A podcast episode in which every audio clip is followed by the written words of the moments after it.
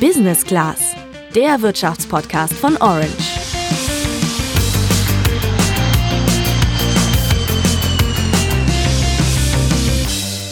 Es gab mal eine Zeit, da hatte Volkswagen ein lupenreines Image, galt als deutsches Vorzeigeunternehmen und als zuverlässiger Autobauer. Mittlerweile muss man kritisch fragen, was davon eigentlich noch übrig ist. Und das tun wir heute. Denn irgendwie hat man das Gefühl, es läuft in der öffentlichen Wahrnehmung bei VW nicht mehr so rund. Denn obwohl das Unternehmen wirtschaftlich trotz Corona weiter ganz gut dasteht, gab es zuletzt immer wieder negative Schlagzeilen. Genau, zum einen gab es diese Woche eine neue Ohrfeige im Dieselskandal. Dann gab es diesen völlig misslungenen Werbespot mit anschließendem Shitstorm. Und dazu auch noch Probleme in der Produktion des neuen Golf 8. Ganz schön viele Baustellen, um die sich VW gerade kümmern muss, zumal eine davon ein Problem zeigt, das vielleicht auch andere deutsche Autobauer langfristig in Schwierigkeiten bringen könnte, sagt unser heutiger Gast. Ich wünsche mir, ich hoffe, ähm, dass Volkswagen, die anderen Hersteller das in den Griff kriegen, um da sozusagen ihre Position zu behaupten. Aber ich bin mir nicht sicher, ob das funktioniert. Was genau jetzt unseren VW-Experten beim Handelsblatt Stefan Menzel Sorgen bereitet und wie die Lage beim größten Autobauer der Welt gerade zu bewerten ist, das klären wir heute im Podcast. Ich bin Sandra. Und ich bin Julian.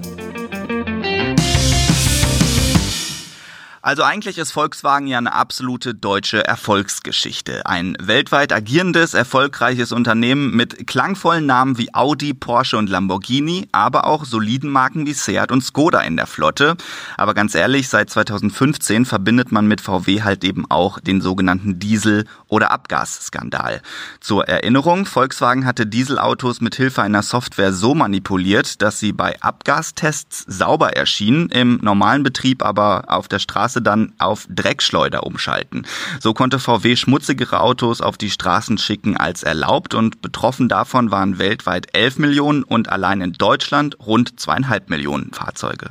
Und das Thema beschäftigt VW immer noch. Zuletzt am vergangenen Montag. Da hat Deutschlands oberstes Gericht in Straf- und Zivilverfahren, also der Bundesgerichtshof oder kurz BGH, den Fall eines VW-Kunden verhandelt. Der hatte nämlich 2014, also vor Bekanntwerden des Skandals, ein VW Charan für 31.500 Euro gekauft.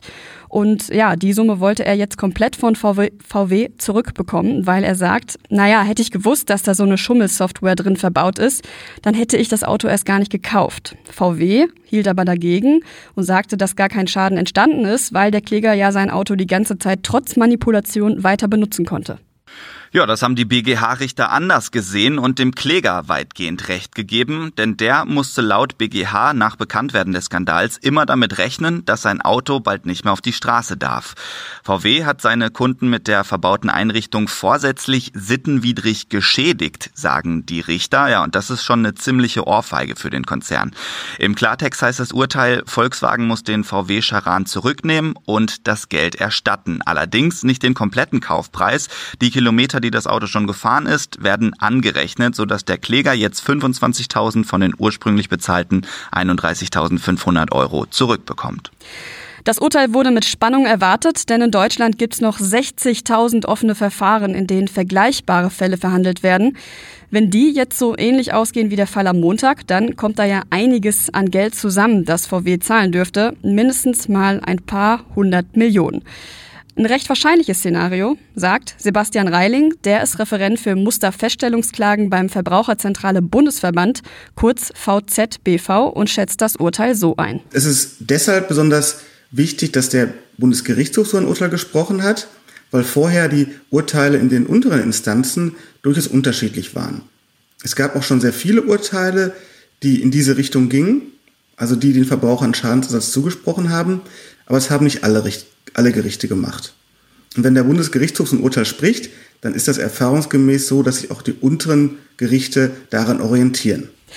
Natürlich wollten wir auch wissen, was VW zu dem Urteil sagt und wie die jetzt damit umgehen wollen. Deswegen haben wir mal deren Sprecher Christopher Haus gefragt und der sagt Folgendes. Das Urteil des Bundesgerichtshofs vom Montag ist ein Schlusspunkt für Volkswagen. Es bringt Klarheit für einen Großteil der jetzt noch anhängigen Verfahren, das sind circa 60.000. In diesen Verfahren werden wir auf die Kläger zugehen und ihnen Einmalzahlungen anbieten. Das Ziel ist, im Einvernehmen mit den Klägern diese Verfahren jetzt möglichst zügig zu beenden. Also, da kommen Kosten auf VW zu. Allerdings sind das BGH-Urteil und die offenen Verfahren die eine Sache. Daneben gibt's noch weitere Entschädigungszahlungen, die VW leisten muss. Die stammen aus einem Vergleich, den der Verbraucherzentrale Bundesverband mit VW infolge einer Sammelklage geschlossen hat. VW bietet den Dieselfahrern, die sich der Sammelklage angeschlossen haben, nämlich eine Entschädigungssumme zwischen 1.300 und 6.300 Euro, je nach Modell und Alter des Fahrzeugs. Außerdem dürfen die dann ihren Wagen im Gegensatz zum BGH-Kläger behalten. Ja, und im Gegenzug gehen die Dieselkläger juristisch nicht weiter gegen VW vor. Das ist alles schon vereinbart, deswegen können wir hier die Kosten fix durchrechnen. Mehr als 200.000 Dieselkäufer, die den Vergleich angenommen haben, mal die individuelle Entschädigungszahlung macht in der Summe 750 Millionen Euro für VW. Wenn man bedenkt, dass nicht alle Dieselkäufer ihre Ansprüche geltend gemacht haben und die jetzt auch teilweise verjährt sein könnten, ist VW trotzdem noch ganz gut weggekommen, auch wenn der Konzern das natürlich anders sieht. Aber auch so kommt natürlich einiges auf die Wolfsburger zu. Allzu krass wird das Volkswagen allerdings nicht mehr treffen, denn dort war man natürlich schon lange darauf vorbereitet, Schadensersatz zahlen zu müssen, wie uns Stefan Menzel erklärt hat. Er ist VW-Experte beim Handelsblatt und kennt den Konzern so gut wie nur sehr wenige Journalisten in Deutschland. Wie sich Volkswagen auf die vielen Forderungen vorbereitet hat, erklärt er so. Ich lege schon mal Ersparnisse zurecht. Die haben schon äh, kleinen äh, Knipser im Ohr, also 400, 500 Millionen, die werden wir vielleicht brauchen und die legen wir schon mal zurück. Äh, von daher äh, wird das also diese, äh, diese mehreren ähm, hunderten Millionen Euro tun also nicht mehr weh, sind schon da und können Volkswagen nicht mehr sonderlich belasten.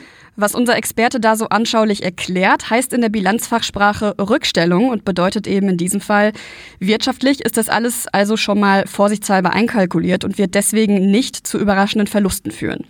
Für die jetzigen Entschädigungszahlungen hat VW laut Sprecherhaus 2,5 Milliarden Euro an Rückstellung gebildet. Insgesamt musste der Konzern aber schon deutlich mehr einplanen. Die Kosten für VW aus der Dieselkrise belaufen sich bis jetzt insgesamt wohl auf um die 30 Milliarden Euro. Ja, und zu allem Überfluss gibt's jetzt auch noch bei VW Diskussionen um die Zukunft von VW-Konzernchef Herbert Dies. Auch die resultieren aus dem Dieselskandal, denn obwohl Dies davon überzeugt war, unschuldig zu sein, hat er bei einem Gerichtsverfahren gegen ihn im Zuge des Skandals einem Vergleich zugestimmt, der das Verfahren vorzeitig beendet hat, weil VW das eben möglichst schnell hinter sich bringen wollte. So blieb aber juristisch natürlich ungeklärt, ob dies wirklich unschuldig ist. Dafür, dass er das in Kauf genommen hat, hat er dann eine Vertragsverlängerung gefordert. Die wurde jetzt aber erstmal abgelehnt. Das ganze Thema ist gerade brandaktuell. Klickt euch deswegen mal auf handelsblatt.com rein. Da bekommt ihr immer den neuesten Stand. Nachdem VW die gerichtliche Klärung der Schadensersatzzahlungen erstmal möglichst lange hinausgezögert hat, versucht das Unternehmen jetzt offenbar, die ganze Sache möglichst schnell und unkompliziert abzuwickeln, auch um das Vertrauen der Kunden wieder zurückzugewinnen und den eigenen Ruf zu verbessern. Ja, blöd nur, wenn man gerade dann neue Imageprobleme lösen muss, zum Beispiel wegen eines völlig misslungenen Instagram-Werbeclips für den neuen Golf 8. Genau, den haben nämlich viele Zuschauer als rassistisch empfunden. Warum genau, kannst du auf orange.handelsblatt.com nachlesen, falls du es nicht mitbekommen hast. Da erklären wir dir das ausführlich. Mittlerweile haben sich sowohl VW als auch die zuständige Werbeagentur für den Spot entschuldigt. Beide wollen genau prüfen, wie das Video zustande kam. Echte Konsequenzen gab es bis zur Aufnahme dieses Podcasts aber noch nicht. Ja, aber wenn schon ein Werbeclip für den neuen Golf nicht klappt, dann sollte man doch meinen, dass VW hier zumindest in seiner Kernkompetenz klarkommt, dem Autobauen. Aber auch da läuft's überschaubar. Erst kam die Produktion nicht hinterher. VW produzierte 2019 nämlich statt 100.000 nur 8.400 Stück. Außerdem gab's Engpässe bei der Lieferung von Ersatzteilen und zu allem Überfluss besteht jetzt gerade ein Auslieferungsstopp. Das heißt, der Golf 8 wird erstmal auf Halde produziert. Was denn da los? Ja, Volkswagen hat wohl Probleme mit der Elektronik und der Software im Auto. Konkret macht gerade der digitale Notrufassistent, der im Wagen nach EU-Richtlinie verbaut sein muss und bei einem Unfall automatisch Hilfe holt, wohl mucken. Jetzt droht sogar ein Rückruf durch das Kraftfahrtbundesamt für alle bisher verkauften Wagen. Dann müssen womöglich über 30.000 Autos in die Werkstatt. Und das ist natürlich ein ziemliches Debakel. Ja, und das gerade, wo VW daran arbeitet, sich zukunftsfest aufzustellen. Und da spielt das Thema Software natürlich eine wahnsinnig wichtige Rolle. Konzernchef Herbert Dies spricht manchmal sogar von Smartphones auf vier Rädern, die VW bauen muss. Ja, und diese Herausforderung scheint im Konzern wohl riesig zu sein, sagt unser Experte Stefan Menzel um es mal salopp zu formulieren, die waren halt jahrzehntelang gewohnt, Blech zu biegen, ja, und dann noch einen Motor da rein zu tun, das können sie.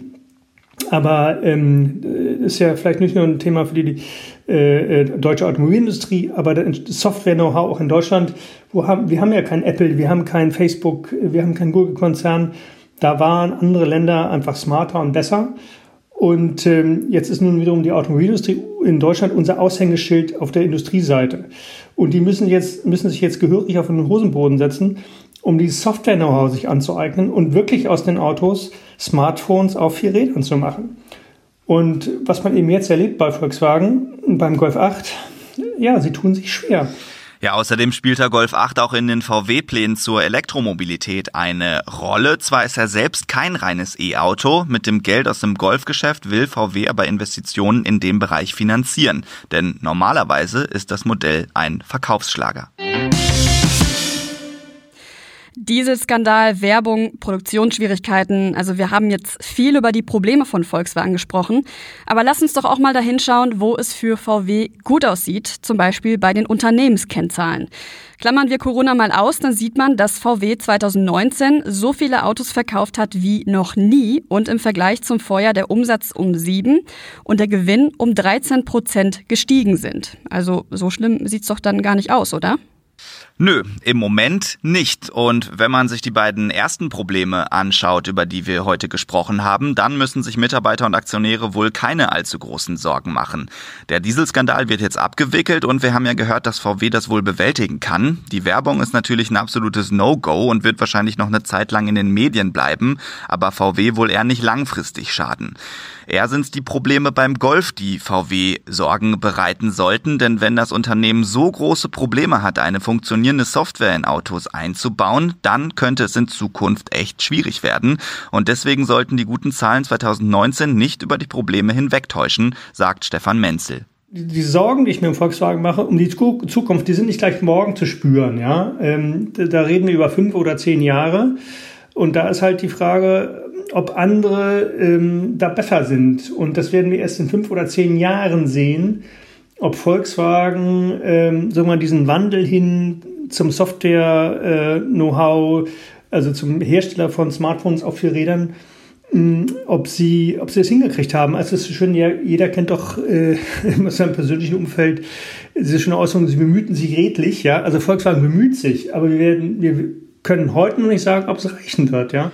Ja, Fakt ist, dass andere Konzerne da im Moment besser aufgestellt scheinen als VW und auch als andere etablierte Marken. Vor allen Dingen Tesla könnte denen auf Dauer gefährlich werden. Was die in ihrem neuen Werk in Brandenburg planen, das kannst du in einer früheren Folge dieses Podcasts nachhören. Dazu scroll einfach mal ein Stück nach unten. Aber zurück zu VW. Die Entwicklung bleibt spannend und wir von Orange und vor allem unsere Kollegen vom Handelsblatt werden das für euch natürlich im Auge behalten.